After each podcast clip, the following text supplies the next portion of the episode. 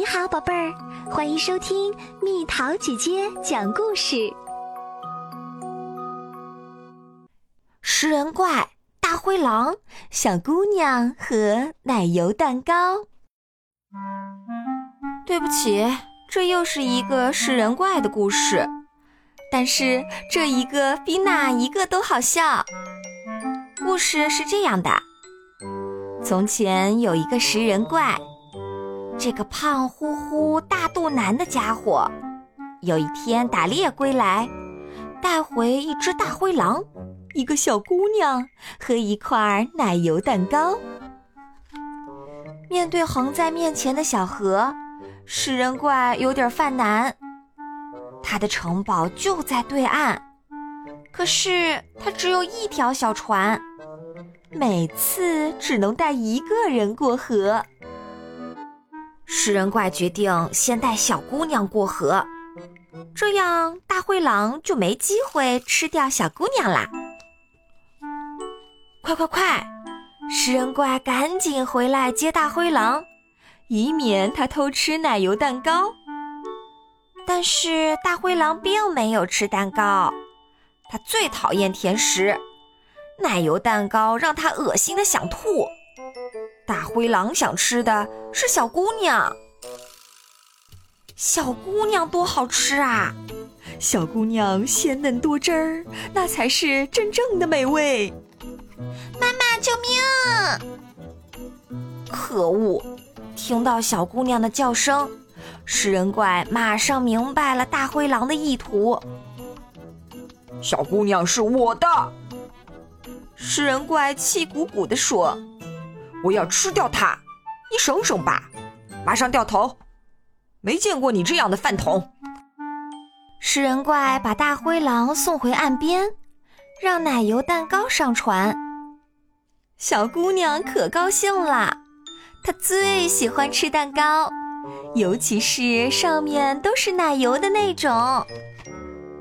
妈妈救命！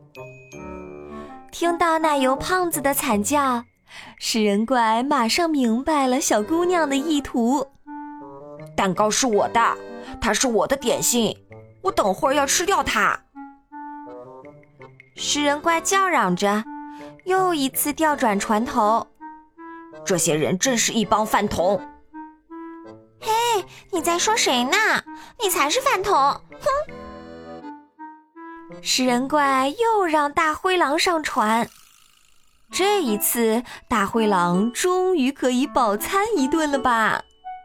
妈妈救命！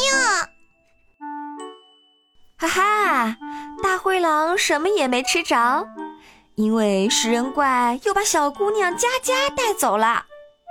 食人怪还真聪明，佳佳是小姑娘的名字，大灰狼呢，它叫豆豆。奶油蛋糕叫什么？我们也不知道。不过，反正它就要被小姑娘吃掉了。啊，不对不对，佳佳也没吃上奶油蛋糕。食人怪又把奶油蛋糕带走了。这个食人怪可真精明。好，食人怪让奶油蛋糕上了岸，自己划着船又出发啦，离胜利不远啦。只要把小姑娘带回来就行啦。呃，妈妈救命！这是怎么回事儿？哎呀妈呀！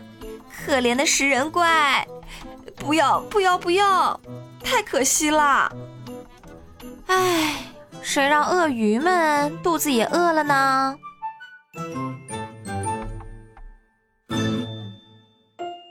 好啦，小朋友们，故事讲完啦。猜猜故事的结尾是怎样的？发挥你的想象力，留言告诉蜜桃姐姐吧。